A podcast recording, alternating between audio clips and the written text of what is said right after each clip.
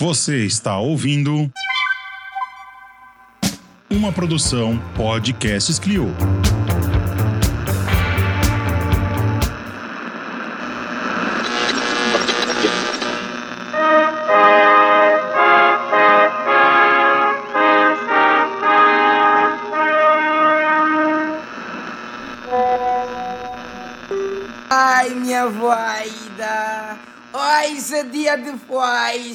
Festa! Querem saber por quê? Hoje é dia dos pais brasileiros. Todos os pais brasileiros se revêem nessa doita, então podemos cantar para eles o meu aniversário. Uma versão assim, mais atual, por causa dessa data. Vamos embora. Hoje é vosso doia, estão de parabéns. Ai, minha voida! Cante comigo. Hoje é vosso doia. Hoje é vosso doia.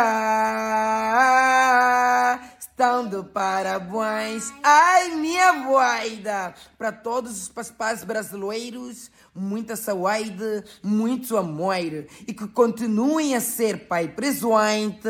Que continuem a ser papás amorosos para os vossos filhos. Papá não é só aquele que dá presente, mas aquele que se faz presente. Altamente. Muito obrigado.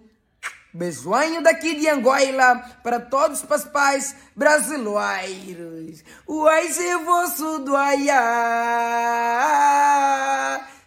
De parabéns. Ai, minha voida.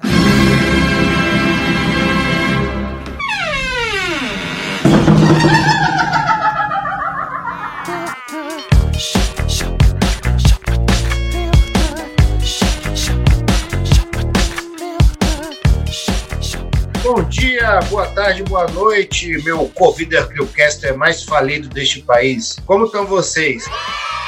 O cara ser maloqueiro é melhor que Bitcoin. Show! Drogado! Eu sei que vocês são fudidos pra caralho, É verdade. são perspectivas, sem emprego, sem trabalho, Que essa merda aí, porra. sem renda, sem porra nenhuma. Mas tamo aí, né, meus amigos? Vivão e vivendo. Tomei 32 tiros, fui para dentro de uma geladeira. Fiquei morto dois dias dentro da geladeira. Temos que seguir em frente e nos organizar para contra-atacar contra essa burguesia feroz vagabunda que rouba a nossa vida, não é mesmo? Vocês são um bando de filha da puta! Bando de burguês safado! Estamos aí de novo, de volta, com mais um comunista de plantão para vocês. Eu, como sempre, Vitor, tô aqui, né, sendo o roxo dessa bagaça e falando merda pra caralho na orelha de vocês. adoro!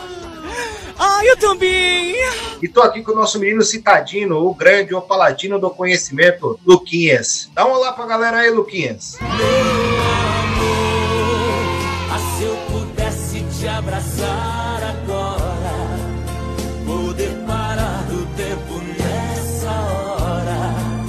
Boa noite, Uma boa noite. bom dia, boa tarde, os nossos queridos ouvintes, camaradas. Depois de mais um ciclo de lutas aí e de tarefas, estamos de volta antes que eu seja deserdado e colocado no olho da rua. Estamos de volta aí. Glória a Deus! Já ganhou umas três advertências. Na próxima é suspensão, eu assar no RH e pegar as contas, hein?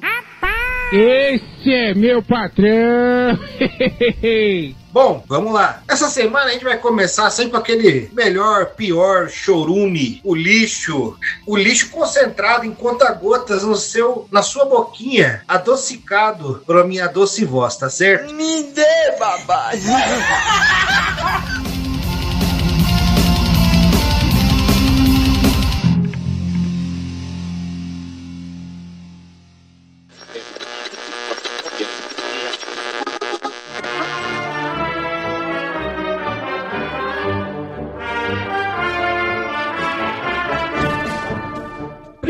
notícia da semana que a gente considera aqui relevante para discutir a conjuntura é o seguinte: com mais de um milhão de assinaturas, Carta pela Democracia mostrou unidade contra ataque de Bolsonaro. A reportagem aqui no Brasil de Fato, da Nara Lacerda, do dia 11 de agosto. né? Ato na Faculdade de Direito da USP reuniu movimentos populares, intelectuais, trabalhadores e mercado. Com mais de um milhão de assinaturas, a Carta às Brasileiras e Brasileiros em Defesa do Estado Democrático de Direito foi lançada oficialmente nesta quinta-feira, dia 11. No ato estiveram presentes milhares de pessoas de diversas instituições ligadas a diferentes vertentes políticas e sociais. No prédio da Sanfran, como é apelidado a construção, estiveram trabalhadores, trabalhadoras, empresariado, estudantes, intelectuais, juristas, políticos e políticas e representantes das principais lutas populares do Brasil.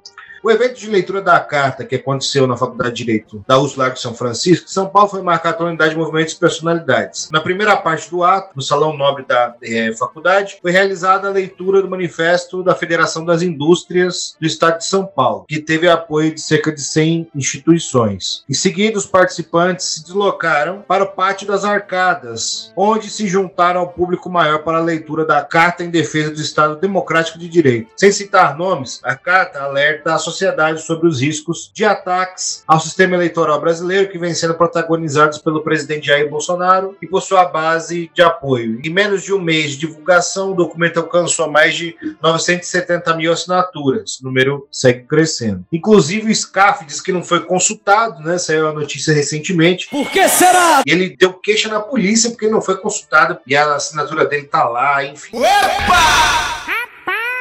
Né, para descreditar a carta. Mas bom, analisemos essa carta. Primeiro, eu acho que né, qualquer ato nesse sentido que vá descreditar, manchar a figura do Bolsonaro, fazer com que a sua popularidade caia, fazer com que o seu governo seja incomodado, porque essa carta incomodou o governo Bolsonaro, reagiu, né? Enfim. Que delícia, cara! É importante, né? Entretanto, nós sabemos, né, que a burguesia, parte, frações importantes aí da burguesia assinaram a carta e a gente não tem nenhuma ilusão com esses setores, né? Assinaram a carta porque estão, né, sentindo a economia a solavancos por conta da inflação, por conta dessa desse clima social que para alguns setores não é interessante, né? Por conta da estabilidade que eles querem para continuar enriquecendo o valor e governando a sociedade, é isso, né? Não porque se importam de fato com alguma coisa. E porque a candidatura que representa o, a esquerda em campo mais amplo,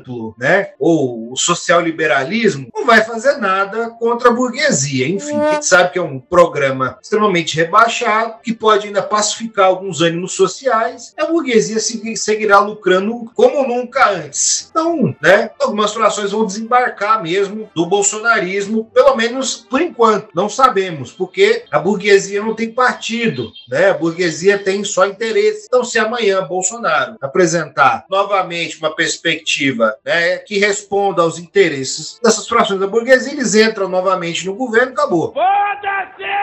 Isso não quer, isso não quer dizer também né, que saíram totalmente, né? Um aviso. Bolsonaro tem que produzir melhores resultados na economia para que seja apoiado por essas frações da burguesia. Bom, dizendo isso, a gente não pode focar os nossos esforços ou achar que porque a carta tem um milhão de assinaturas, a carta na San Fran, tem assim, o simbolismo da carta foi assinada, né? É, no combate à ditadura. Isso aqui, né? Se for desacompanhado do movimento de massas, de luta nas ruas, mesmo da garantido o resultado das eleições com a população na rua, não vale de porra nenhuma, tá? Então, não vamos parar com essa coisa. Faltam 40 dias, faltam 50 dias pro Brasil feliz de novo. Ah, vá merda! Puta que eu pariu! Vá merda! Não tem Brasil feliz de novo, hein? Vamos acordar, porra. Bom, é importante, né? Tem intelectuais, professores, né? Os principais representantes das entidades sindicais, tem até frações da burguesia, mas é isso. Primeiro que nas frações da burguesia a gente não tem um pingo de confiança que estão aí fazendo, né, dando um recado a Bolsonaro, não defendendo a democracia. Né? Outra coisa, defesa da democracia abstrata, sem mediações concretas, tem peso nulo na mobilização da opinião pública, na mobilização da posição da maior parte dos trabalhadores desse país contra um golpe de Estado. Se a gente não souber fazer, né, vincular a defesa da democracia política, as liberdades democráticas e as condições de vida reais do povo, nós não teremos nenhum resultado na mobilização popular. Inclusive, Bolsonaro, mesmo com essa merda dessa carta, vem recuperando, né, por outros fatores que a gente não vai abordar de maneira tão detalhada hoje, né, vem recuperando a sua popularidade. Então, a gente tem a questão dos auxílios aí estão, né, é, começando a ser pagos. A gente tem aí a queda no preço dos combustíveis, o fator de queda do dólar, né, que ele quer colocar na conta da política do governo, que mexeu no ICMS, arrumou uma treta com os governadores gigantesca e conseguiu baixar centavos no preço da gasolina. Enfim, você tem uma série de questões que estão sendo colocadas em jogo nesse período. E a diferença entre Bolsonaro e Lula vai diminuindo, tá? Bom, no mesmo dia a gente teve né, o dia do estudante, né, tivemos atos de rua além, para além desse ato em defesa da democracia. O que nós podemos notar é que a esquerda radical, movimentos populares, né, mais independentes, mesmo que estão ali no raio de influência do campo social,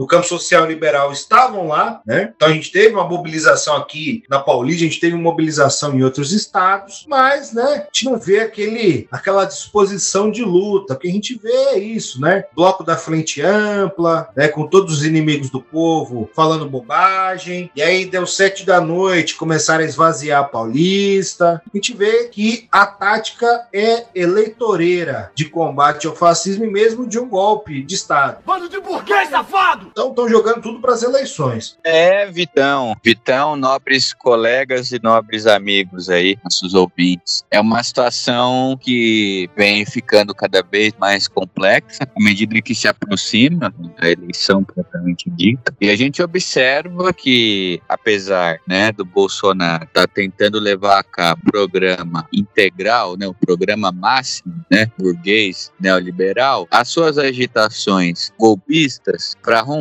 a institucionalidade com o fim da ditadura militar trazem uma certa insegurança né, institucional, política, é, jurídica, né, até usando um jargão aqui dos burgueses safados, traz insegurança para o mercado, né, dos negócios, o ambiente de negócio. É um grande risco Brasil, digamos assim. É, então, é, esse tipo de agitação e de movimentação faz com que frações aí importantes para a burguesia sinalizem críticas e desembarque do governo Bolsonaro, né? É, sobretudo aí essa assinatura de figuras proeminentes do capital financeiro, como grandes banqueiros do Itaú, né? Figuras de proa aí da Fiesp. Inclusive, parece que o atual presidente da Fiesp é, tem um grau de parentesco aí com José de Alencar. Por que será? Se não engano, acho que ele é filho do Zé de Alencar, que foi o primeiro vice-presidente né, do Lula, Partido Liberal, cara da burguesia e tal, no, no primeiro governo de 2003. É, então é uma sinalização de que alguns setores, alguns setores inclusive importantes da grande burguesia, demonstram fissura e um certo abandono do governo Bolsonaro, né? Que não está entregando o programa neoliberal com a relativa estabilidade institucional que a burguesia tanto prega. E, afinal de contas, muita instabilidade institucional é, atrapalha o ambiente de negócios. Né? Isso traz é, críticas internacionais, isso traz sanções econômicas, né? dificuldade de exportação de produtos do agronegócio, uma série de fatores. Embora é preciso dizer, Bolsonaro não foi completamente abandonado. Nem dá para dizer que as grandes frações hegemônicas da grande burguesia abandonaram Bolsonaro. É uma sinalização importante de desembarque, de fissura, de insatisfação, mas não dá para dizer que esses setores abandonaram o Bolsonaro por completo, né? senão teriam partido já para ações muito mais ostensivas, né? senão teriam autorizado o Senado a abrir CPI, né, na, na parte da educação, não teriam autorizado é, o Congresso a tomar medidas mais enérgicas com o governo, não teriam autorizado um processo de impeachment. Então, é difícil é, ainda dizer que abandonaram completamente. Até porque as candidaturas de Simone Tebet e de Soraya Tronic estão aí, né? Se de fato o grande capital tivesse abandonado o Bolsonaro, essas candidaturas não estariam se mantendo. Não esqueçamos que essas candidaturas representam setores do núcleo duro do agronegócio, por exemplo, que é o setor também tá mostra uma certa divisão, né? Uma certa é, divisão aí com relação ao apoio ao Bolsonaro. Bom, essa carta é, que foi lida aí do manifestação do Largo São Francisco da USP, mas também foi em outras cidades, agregou aí quase um milhão de assinaturas, né? e é uma carta que simboliza a unidade de ação de amplos setores, tanto da grande burguesia, da pequena burguesia, setores sociais-democratas, setores liberais de direita, mas tem ainda um senso um pouco mais democrático, até pegou setores também da, da esquerda mais radical, mais revolucionário. Teve assinatura é, dos membros, de alguns membros da direção, um PCB, a PSB assinou, o Péricles assinou, é, a direção nacional do PSTU também assinou, a SEMI estava lá. Essa carta expressa a unidade de ação né, contra os arroubos golpistas do Bolsonaro, com assinaturas da esquerda radical, de setores da pequena burguesia, da social-democracia, né, setores liberais é, de direita um pouco mais lúcidos, né, e também setores da grande burguesia, intelectuais, juristas, etc. Quase um milhão de assinaturas, representa uma unidade de ação importante contra os arroubos é, fascistas do Bolsonaro, contra os arroubos golpistas, né, autoritários, que buscam é, deslegitimar o processo eleitoral e as urnas eletrônicas, né, que é um sistema muito eficiente e é um sistema que a gente pode dizer que é um dos melhores do mundo. Né? Sai o resultado uma velocidade impressionante. Querida, top é top. Tchau. E por se tratar de um ambiente que não tem ligação à internet, é um ambiente muito seguro, justamente por não ter essa ligação com a internet. Né? É, então é, é, o tipo de coisa que até os países avançados, entre aspas, até os países imperialistas, pagam uma certa rajada no sistema que o sistema é avançado. Claro, tem limitações. A gente não pode descartar a possibilidade de fraude. Lógico, o sistema burguês, é um sistema eleitoral que está dentro de um modo de produção que é a base do dinheiro, do lucro, né? Claro que não dá para descartar essa possibilidade, mas dentro dessas possibilidades, dentro desses riscos, é o que tem de mais seguro hoje no mundo, né? Então, é uma, é uma agitação oportunista, é um ataque é, golpista que busca instaurar uma ditadura aberta no país, e é um ataque cínico, né? Um ataque de vagabundo mesmo, de pilantra, e é um dos únicos casos no mundo, aliás, um dos poucos casos de um presidente eleito, é, um tipo de sistema eleitoral e que ataca o próprio sistema eleitoral que o elegeu, né? Eu não me recordo nem do Mussolini, nem do Hitler atacarem os, os sistemas eleitorais da Alemanha e da Itália. Atacaram a democracia liberal burguesa, mas os sistemas eleitorais que os elegeram, eu nem deles ser atacado, é uma coisa assim impressionante. E é o sistema eleitoral que fez a bancada dos bolsonaristas, que elegeu um monte de governador bolsonarista, inclusive o Dória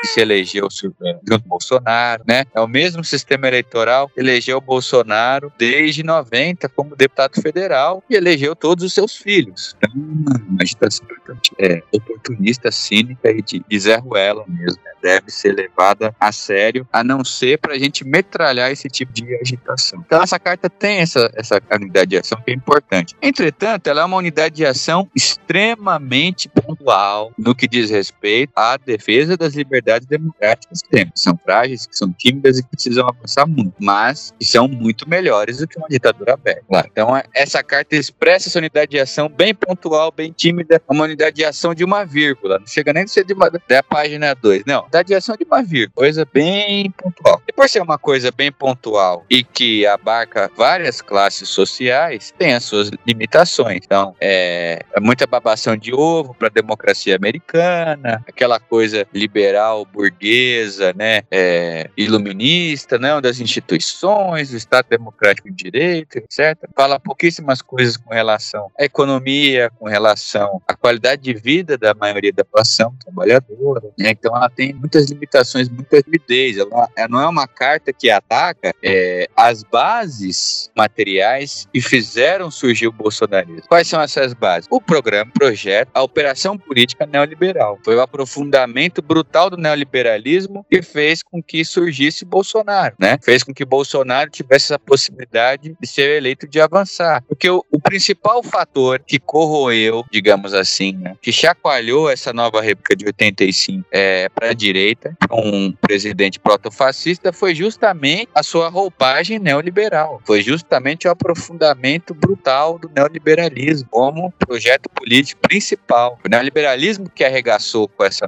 é, com essa institucionalidade é, de 85, possibilitou é, o golpe de 2016, etc. Por várias vertentes, né? Seja na oposição de direita, que buscou dinamitar e destruir os programas e os governos do PT, seja as inflexões de Dilma e Lula à direita, que fizeram várias concessões para o neoliberalismo. Não é consenso ainda. Alguns falam que o PT já é neoliberal, que é um neoliberalismo progressista, outros dizem que não, não há um consenso, mas o que é consensual prova que o PT fez várias concessões para o neoliberalismo. Então, à medida que se abre espaço para esse neoliberalismo, para esse projeto de destruição do Estado, no que se refere aos serviços públicos para a classe trabalhadora, não a destruição e diminuição do Estado como um todo, mas sim para prestar serviços à classe trabalhadora, né? Em matéria de educação, de investimento público, de saúde, etc. Então, quanto mais espaço para esse tipo de barbárie, mais crise nesse sistema político. E é claro, o neoliberalismo tem esse avanço todo, tem essa proeminência toda, é, num contexto mundial de crise do capitalismo, né? De uma crise profunda que já é, vem desde 2008, mas que já deu sinais anteriores, né? principalmente nos anos 90, aí, a chamada crise dos tigres asiáticos, entre aspas, já foi um prelúdio para essa crise de 2008. Claro que o neoliberalismo ganha força nesses contextos de crise, né? De queda das experiências socialistas do leste europeu, da União Soviética, que enfraquece o campo socialista como um todo e, consequentemente, enfraquece muito é, as políticas mais sociais, as políticas mais à esquerda da social-democracia. Porque à medida que você tem um campo socialista fraco, extremamente debilitado, a burguesia não precisa mais é, fazer concessões, ou faz muito menos concessões. Claro que não é só devido às experiências socialistas, né? É um combo de ameaça do, dos países socialistas com a luta intensa do movimento operário, né? A luta intensa dos trabalhadores, desenvolvimento da luta de classe. Mas à medida em que o lado dos trabalhadores se enfraquece, a questão do socialismo, né? Com essa crise da União Soviética, claro que a social-democracia e a burguesia veem que, olha, não precisa mais fazer concessões, não tem mais essa ameaça toda, é o fim da história, entre as, né? Então, aí a, existe uma virada e a social-democracia vira uma das principais operadoras do neoliberalismo pelo mundo. Então, é um caldeirão, é um conjunto de chorumes de merda, conjunto de, de problemas é, que a própria burguesia, que o sistema capitalista causa, que fazem com que é, criem essas bases materiais do bolsonarismo e isso não está presente na carta. Toda essa contextualização, essa ideia para lançar para vocês, para dizer que a carta não toca nesses aspectos, toca em alguns aspectos democráticos pontuais, que são importantes, mas que são insuficientes para resolver os grandes problemas do povo. Por isso que as forças que estão efetivamente comprometidas com a derrubada do bolsonarismo, as forças que têm esse comprometimento, têm essa convicção, elas jamais podem descansar, jamais podem hesitar, jamais podem evitar né, fazer o debate do programa neoliberal. Tem que destruir o programa neoliberal. Porque hoje a gente derrota Bolsonaro, mas se o neoliberalismo persiste, outra forma de fascismo vai surgir. Outra forma de fascismo vai surgir e talvez até com mais força do que o Bolsonaro. E veja, o capitalismo como um todo é um sistema que ele não consegue eliminar por completo o fascismo. Dentro do sistema capitalista a gente consegue derrotar expressões do fascismo e enfraquecer muito o fascismo como todo se a luta de classes avança. Obviamente, a luta de classes avança e se temos organizações populares fortes, mesmo dentro do capitalismo. Agora, o capitalismo não dá conta de destruir definitivamente o fascismo como força política social relevante, de massa. O que dá conta de fazer isso? Somente as experiências socialistas. A história tem demonstrado que somente as experiências socialistas dão conta de destruir o fascismo, né, como força política e como ameaça real. Agora, é possível sim, com grande luta com mobilização, a gente destruir o bolsonarismo e enfraquecer muito o fascismo como um todo. Né? Enfraquecer muito, e não é uma luta pequena, não é uma luta menor, ao contrário, a gente batalhar implacavelmente. Mas a gente tem que ter a noção de que capitalismo sempre vai gerar novas formas de fascismo. Em algumas conjunturas mais fortes, quando o movimento operário está fraco, em algumas conjunturas com uma força múscula, quando o movimento operário está pulsante, está pulsante, está poderoso. O capitalismo falhou, falha e falhará. Lembremos que, mesmo derrotando os nazifascistas na Segunda Guerra Mundial, mesmo com aquela política é, de avanço das lutas populares, mesmo acabando com o Partido Integralista, o Plínio Salgado continuou na vida política nacional. Que merda, hein? Fundou um novo partido, continuou sendo eleito deputado e teve até uma relevância política na ditadura militar. Era parlamentar durante a ditadura militar. Então, é, é, o fascismo só é realmente exterminado com as revoluções. Mas é possível sim derrotar com muita mobilização vários tipos de expressão do fascismo. E hoje é fundamental a derrota do bolsonarismo. Por isso que jamais podemos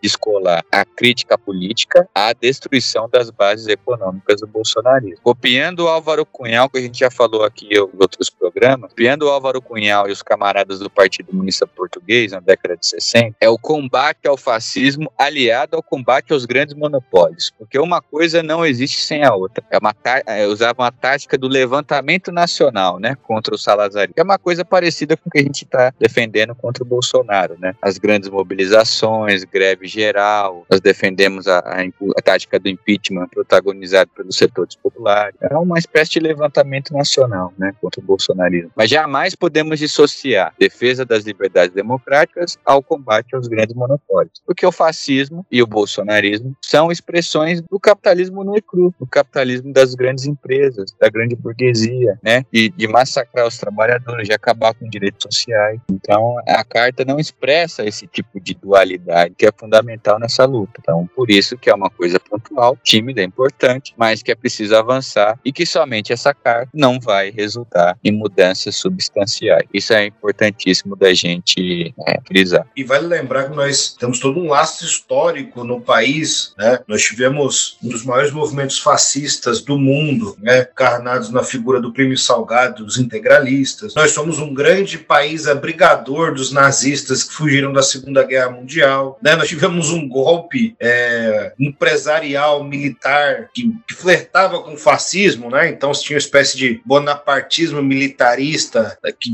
muito próximo à ideologia fascista. Na redemocratização, nós tivemos figuras né, como Enéas, né? enfim, o próprio Partido Reintegralista se, se reorganizando, Enéas sendo senador, Enéas é, conseguindo cair em terceiro na corrida presidencial. É, Bolsonaro não é um raio em céu azul, mas vale lembrar que esses últimos 20 anos específicos aqui, né, da história brasileira fazem com que o Bolsonaro surja. Que você tem, a partir dos anos 90, como o Luquinhas colocou aqui, o neoliberalismo sendo implementado, até antes disso, né, mas a partir dos anos 90, o neoliberalismo sendo implementado de maneira virulenta no país, né, as grandes privatizações, a abertura do mercado sem nenhuma garantia, enfim, né? E a esquerda, nesse momento majoritariamente representada Partido dos Trabalhadores, fazer uma crítica dura no liberalismo, dura ao sistema, né, o modelo de governabilidade burguês e mesmo o sistema político que servia à burguesia, enfim, né? Às vezes com um discurso até moralista, né? Falando ainda em socialismo, em reforma agrária, assume o governo e vão baixando. Antes disso já tinham baixado, né? Mas vão baixando cada vez mais as bandeiras históricas do trabalhador, as bandeiras históricas da luta dos trabalhadores e em determinado momento aparece conjunto dos trabalhadores enquanto uma força que gera o sistema, quanto uma força que gera o sistema, né? Por isso mesmo a gente fala de social liberalismo, gera o sistema com alguma preocupação social, minimizando alguns efeitos do neoliberalismo.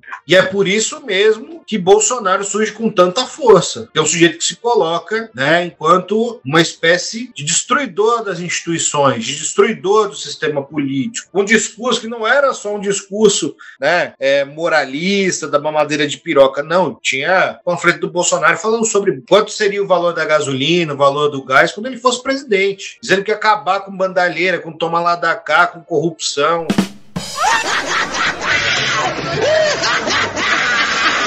Que muitas vezes para as pessoas parece ser o problema principal que o país enfrenta. Então é isso. O Partido dos Trabalhadores se colocou enquanto um gestor do sistema. E a demarcação né, é, entre os inimigos históricos aí da Nova República, né, o PSDB representando as, as elites, né, a burguesia, né, de maneira mais geral, e o Partido dos Trabalhadores representando os interesses do trabalhador, foi totalmente manchada. Essa demarcação né, é, de posições e interesses de classe foi totalmente totalmente justamente porque ela deixou de existir na prática. E aí nós temos um campo né, de esquerda revolucionária aqui, passou aí por momentos de reconstrução, retomada, vem despontando, tendo algum protagonismo hoje. Ascensão do fascismo, né, com uma figura como essa, né, se representando né, este momento de ascensão do fascismo, né, tá colocado. Inclusive, né, caso Lula seja eleito aí, provavelmente nós teremos um segundo turno, e caso Lula seja eleito, com esse programa, com esses aliados, com Alckmin de vice, Lula será visto pela maior parte da população como gestor de sistema. Não será um governo fácil, não será um governo sem turbulências, será um governo que terá que negociar até o último, até o último projeto popular que está ali naquele programa. Por isso que a gente fala que a mobilização, né, a conquista de corações e mentes, o avanço dos movimentos e dos partidos que pautam o socialismo é importante. Outra coisa, essa tática da social-democracia, né, que já se coloca aí esvaziar o histórico grito dos excluídos, tentaram fazer isso já no ano passado. Né? A bunda molice, a tática eleitoreira não é de hoje. Né? Tentaram fazer no ano passado. E vão né, fazer, chamar para o dia 10 ou para outra data as manifestações do já consolidado grito dos excluídos, que é no dia 7 de setembro, é um recuo, né? a demonstração de fraqueza. A extrema-direita não vai deixar de avançar porque a gente não estará nas ruas. Eu digo a gente quanto campo, tá? Que o PCB outras organizações estarão nas ruas no dia 7 de setembro. É importante que a gente esteja lá. Ah, mas existe ameaça de algum lobo solitário cometer um atentado. Existe, ela não vai deixar de existir. Em qualquer ato, a partir de agora, isso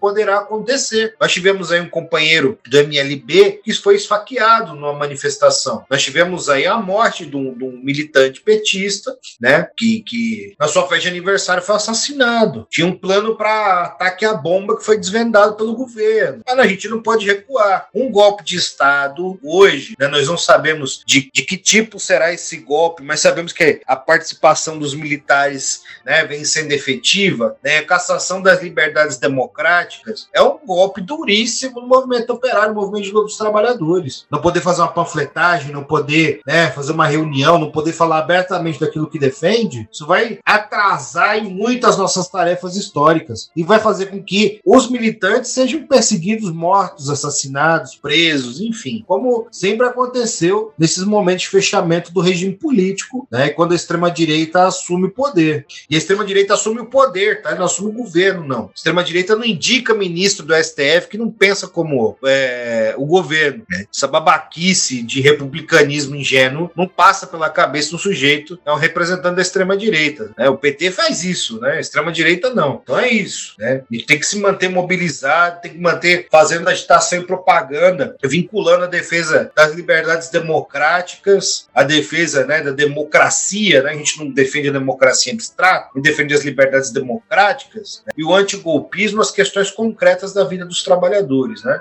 Um golpe significa que os militares vão entregar esse país para os Estados Unidos. Então, a política de preço da Petrobras vai ficar pior. Isso vai impactar na inflação, isso vai impactar no preço dos combustíveis. Isso vai impactar, né? A gente sabe com a política, né? Contra a reforma agrária, a política é, totalmente que esse governo já tem, mas não só ele, né? Desde os governos social liberais também, de serem totalmente lenientes ao agronegócio nesse país, exterminar os povos indígenas e fazer com que a comida fique cada vez mais cara. Golpe de Estado também significa isso. Pode não ter liberdade de se reunir, não ter liberdade de falar aquilo que quer, não ter liberdade de ter uma manifestação cultural, né, principalmente aquelas vinculadas a, aos trabalhadores, então não poder fazer uma roda de samba, não poder ter um, um, uma revoada de funk, também é isso, é um golpe de Estado. Bom, toda vez a gente vai sempre pautar a questão da mobilização popular, né? Mesmo para garantir o resultado dessas eleições, nós teremos que ir às ruas. Outra coisa, coisa.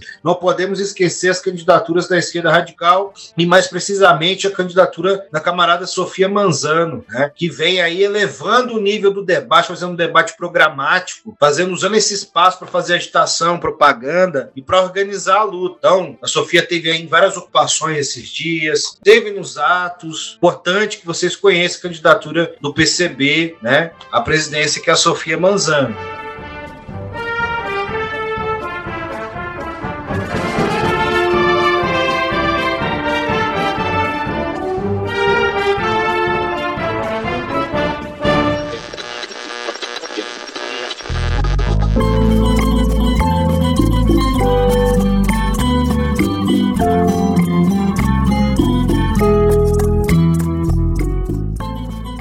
Gente vai falar da belíssima gestão aí da prefeitura do Ricardo Nunes. Sarcasmo!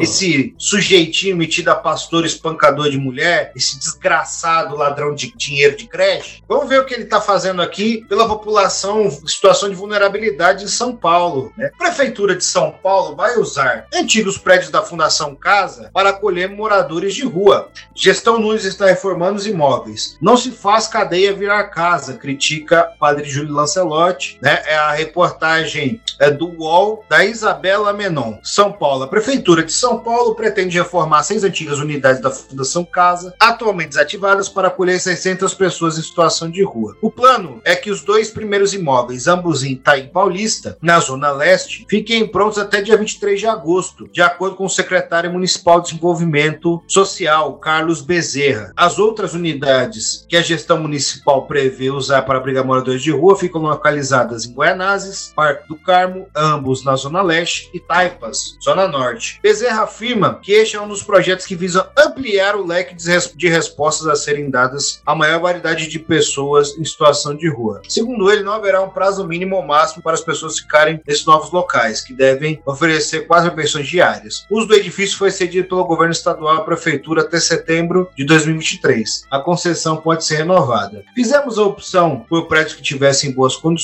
e não precisassem de grandes adaptações, diz o secretário. A reforma da primeira unidade no Itaim Paulista custou 212 mil. O secretário afirma que as reformas têm como objetivo dar caráter outro ao edifício. Por isso, foram retiradas janelas com grades, alambrados, realizadas adequações elétricas e pintura, reforma de banheiros que serão privativos, instalação de uma biblioteca e uma sala de convivência com televisão. Segundo o levantamento divulgado pela própria prefeitura em janeiro, houve um aumento de 31% da população de rua na capital paulista em 2021, na comparação com o levantamento anterior de 2019. Ao todo, a gestão calcula que são mais de 31 mil pessoas em situação de rua no município. Né? O padre Júlio Lancelotti, da Pastoral do Povo de Rua, no entanto, critica o uso de edifícios da Fundação Casa como centro de acolhida de pessoas em situação de rua. A arquitetura dela é específica para a privação de liberdade. Ela é um quadrado todo para dentro. Ela não tem aberturas para fora. Não se faz cadeia ficar bonita. Não se faz cadeia virar casa. Aquilo ali foi concebido para ser cadeia, dizer. Parece que eles, gestão municipal, miram e sempre chutam errado. Por que não abriu ali uma casa de saúde ou um centro cultural? Porque nada disso funciona numa concepção de cadeia. Lancelotti diz ainda que uma grande parcela da população de rua já passou pelo sistema penitenciário. Muitos centros de acolhida já lembram o centro de semi-liberdade. A prefeitura agora propõe isso. São instituições de controle que estigmatiza ainda mais essa população que é marcada pela porofobia, palavra que remete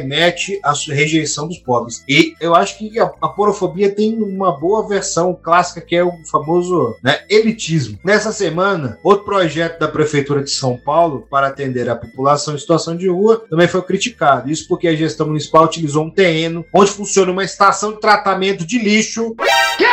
Entre outros serviços municipais, no Bom Retiro, na região central de São Paulo, para abrigar um conjunto de casas modulares voltadas para a população em situação de rua. A uma distância de cerca de 200 metros das, trans, das moradias transitórias, funciona, funciona a estação de transbordo Ponte Pequena, onde o lixo coletado por caminhões que rodam pela zona central, norte e oeste da cidade é tratado antes de ser encaminhado para aterros. Bom, eu não vou ler o resto, mas vamos lá, né? Eu aqui já estive por algumas vezes em fundações Fundações Casa por conta da natureza do meu trabalho. A arquitetura da Fundação Casa é a arquitetura de um presídio. É um presídio bem pintado, é um presídio mais organizado, mas é um presídio. Eu estive na, nas fundações consideradas melhores, tá? mais respeitam direitos humanos e etc. E mesmo assim, a arquitetura da Fundação Casa é uma arquitetura de presídio e elas são colocadas de maneira afastada. Então, é, Fundação Casa nunca fica, a maior parte delas, né? tem a do Braz, que é mais exposta, mas ele fica mais um pouco mais afastado, mesmo está ali no meio do centro, né? Mesmo que fica ali no meio do acesso e tal, fica né, atrás de algum lugar, nunca fica de, de maneira exposta. Isso aí vai criar o quê? Um grande gueto,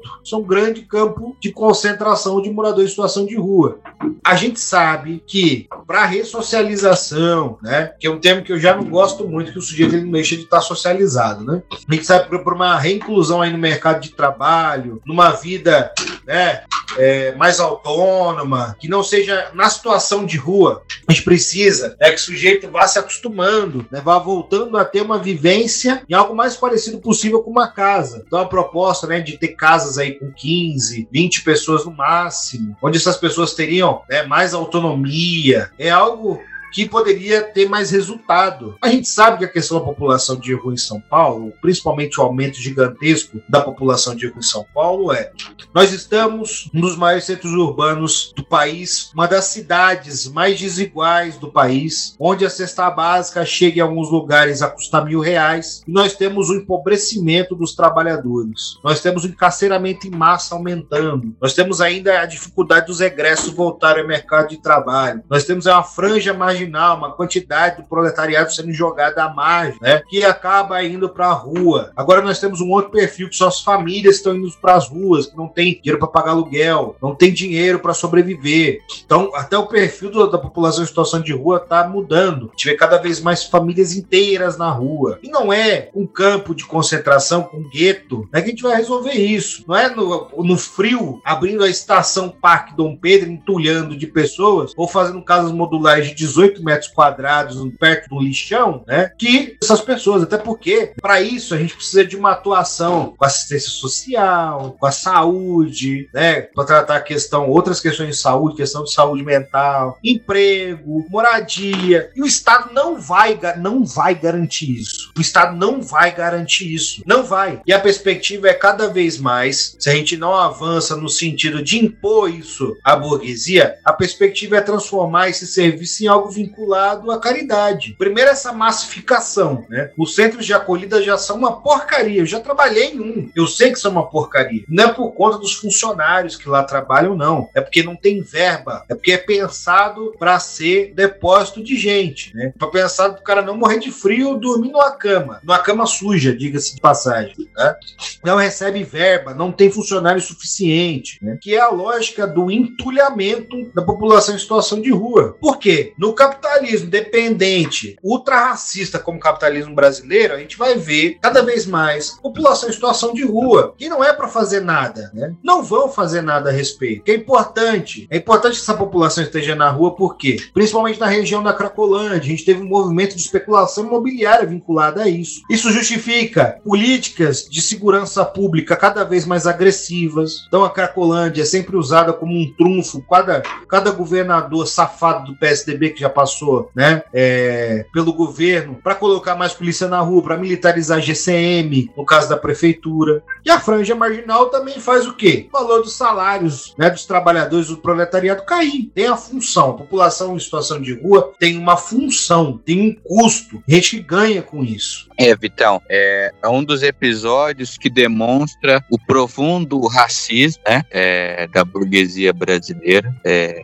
das classes dominantes brasileiras, e o profundo desprezo pelas classes trabalhadoras também. O elitismo, mas é o ódio de classe do lado de lá, né? O ódio de classe é, do lado de lá, que reflete aí essa de, de postura, de atitude lamentável. É, é, a mesma postura que motiva é, a prefeitura, as prefeituras e os governos instalarem pedras pontiagudas embaixo de pontes, igreja com cerca, aviada, é, banco, né, com prego, dois tipos de coisas assim, várias políticas, demonstram o ódio né, contra as classes trabalhadoras. Gosto muito desse termo aporofobia, é, que é, acho que acaba, são termos criados aí para inventar a roda e para escamotear a, a luta de classe. Mas é o ódio de classe classe, de classe burguesia. Então, várias atitudes, várias operações, várias amarras feitas para manter a classe trabalhadora, e mais particularmente a classe trabalhadora, é, subalternizada, massacrada, debaixo das motos, ação cada vez mais miserável, se possível morte.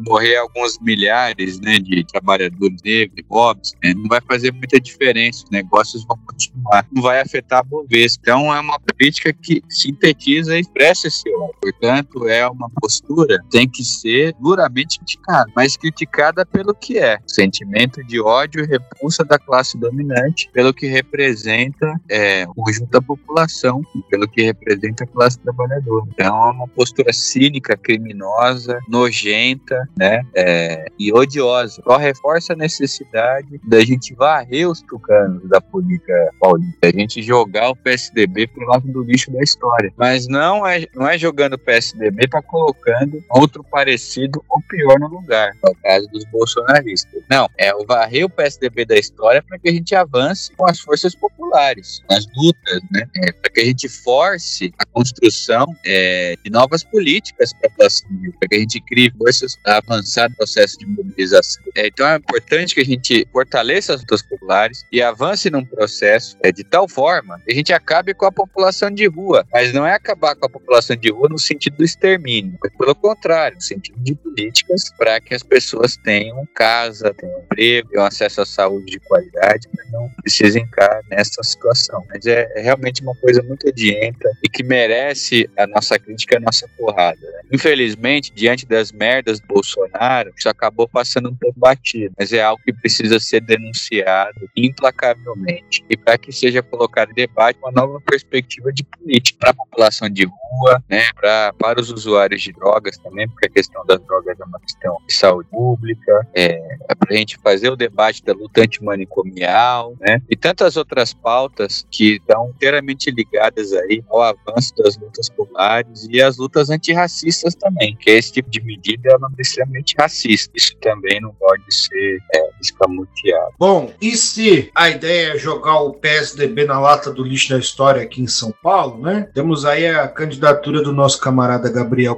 Colombo, né, que vem fazendo um debate de alto nível, né, vem colocando nossos programas, nossas posições de maneira pública, vem propondo a organização dos trabalhadores por onde passa, né? Inclusive, teve aí, né, na Jovem Clã e teve um ótimo debate, né? Quando né, um ancapzinho desses de plantão ficou falando bobagem, recebeu respostas concisas do camarada, né? E é isso, né? A gente está se usando aí desse momento eleitoral, óbvio, se possível eleger os nossos camaradas, né? E usar esse espaço para impulsionar a luta pelo socialismo, mas também para trazer as nossas bandeiras, bandeiras dos trabalhadores, nossas pautas, né? Pro, pro debate no momento onde a classe trabalhadora fica de orelha mais em pé para a política, né? Então aí a gente tem a opção para o governo de São Paulo, que é o Gabriel Colombo, né? Então fiquem espertos aí na candidatura do Gabriel Colombo, sigam nas redes sociais, assim como a Sofia Manzano, tá certo? Breve aí vamos gravar um programa com o Gabriel Colombo novamente, né, para discutir o programa de governo para São Paulo e a tática eleitoral, né, dos comunistas. Também com a Sofia Manzano, espero que ela consiga agenda para gravar conosco. E é isso, meus camaradinhas. Temos que usar das diversas táticas de luta que estão aí, mas sobretudo e principalmente a tática de construção do poder popular, né? nos nossos espaços de moradia, de trabalho, de estudo, de lazer, né? Porque só assim a gente vai barrar essa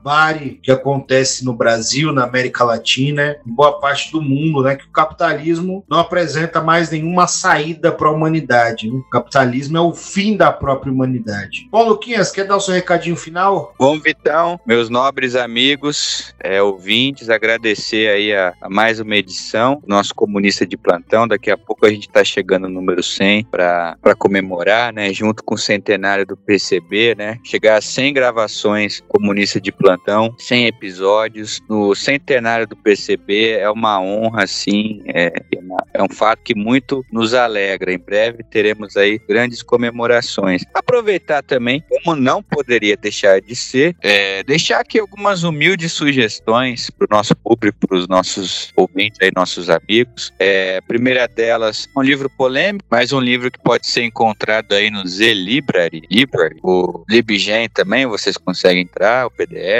que é uma coletânea de textos do grande estadista e líder soviético Joseph Stalin. É, é uma coletânea de textos que faz parte daquela coleção da Ática, né? Coleção da Ática de grandes cientistas sociais. E é um conjunto de textos na parte de política, né, do Joseph Stalin. Textos organizados pelo José Paulo Neto. Esse livro, se eu não me engano, é de 85. Tem textos muito bons, é uma coletânea muito boa. Eu recomendo, sobretudo, o capítulo 5, que é um, é, é um extrato aí de textos do Stalin, que fala sobre estratégia e tática, né? Que é um capítulo do livro do Stalin sobre os fundamentos do leninismo. É uma coletânea aí muito boa, organizada aí pelo grande pensador, grande marxista, grande intelectual brasileiro, é José Paulo Neto, de grande envergadura. É, gostaria de recomendar também um clássico pensamento político brasileiro. E é claro que hoje a gente tem algumas divergências, o próprio PCB mudou muito a sua concepção é estratégica, mas é um clássico que merece ser lido. É um clássico que tem um esforço de compreensão nacional é, da conjuntura, da nossa história, da nossa classe, das raízes profundas do Brasil profundo.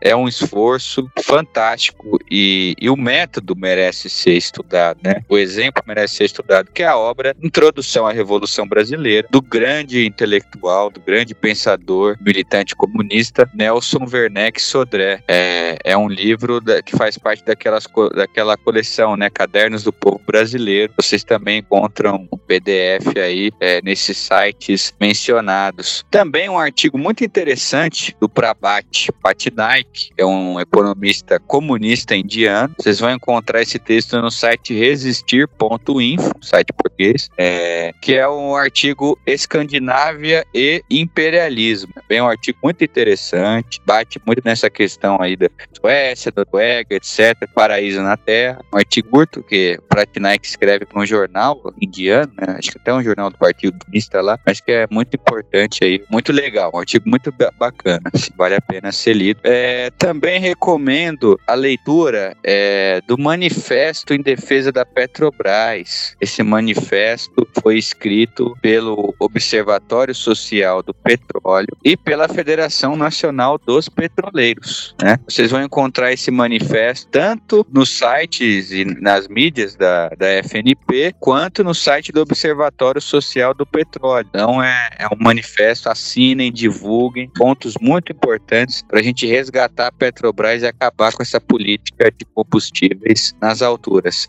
Também recomendo o um artigo muito legal do Gramsci, né? Tem no marxist.org, que é para uma preparação ideológica das massas. Acho que é uma letra aí é muito importante para ser feita. E, claro, a gente nunca esquecer do nosso velho Lenin, é, Dois Passos Atrás, uma leitura clássica também, fundamental. E, por último, uma obra do, de outro grande historiador brasileiro, é o Revoluções do Brasil Contemporâneo. Analisa, sobretudo, o período de 22 ali até os anos 30 do período Vargas, uma época de revoluções burguesas, do tenentismo e etc. Período rico e muito importante para a gente compreender a configuração da burguesia, da industrialização e de muitas empresas e várias, várias coisas atualmente. Né? Uma obra imprescindível também.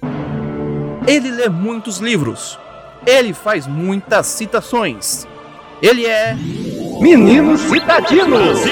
É isso, Vitão. Agradeço. E como diz o nosso grande é, mecenas, né? Como diz aí o nosso grande Emir, é vida que segue.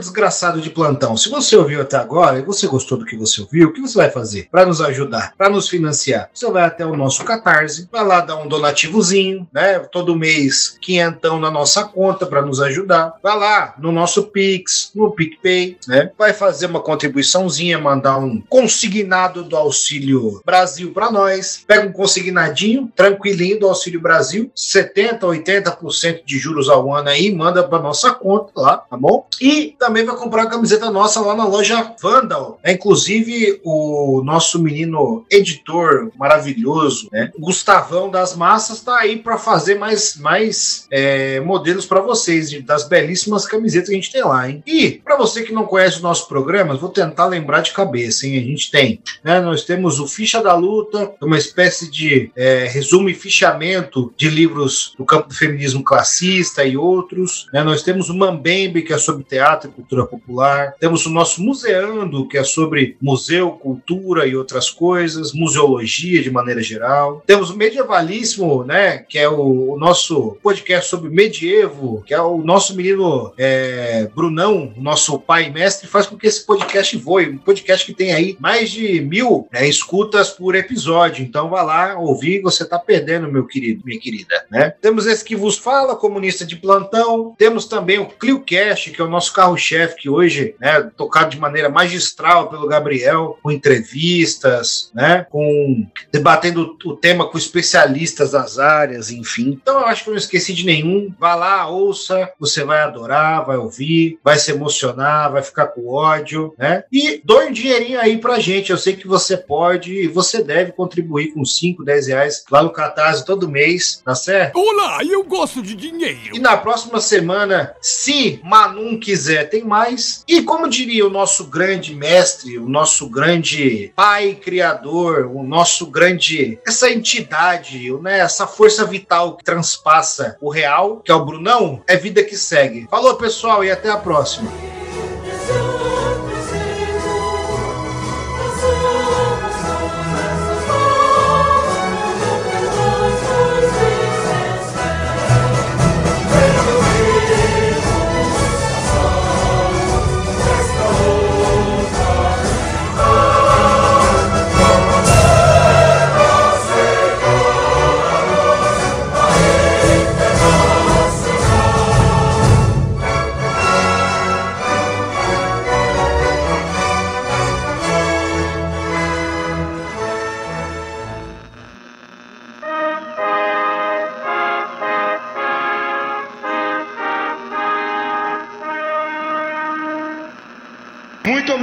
Com Deus, valeu. Santos!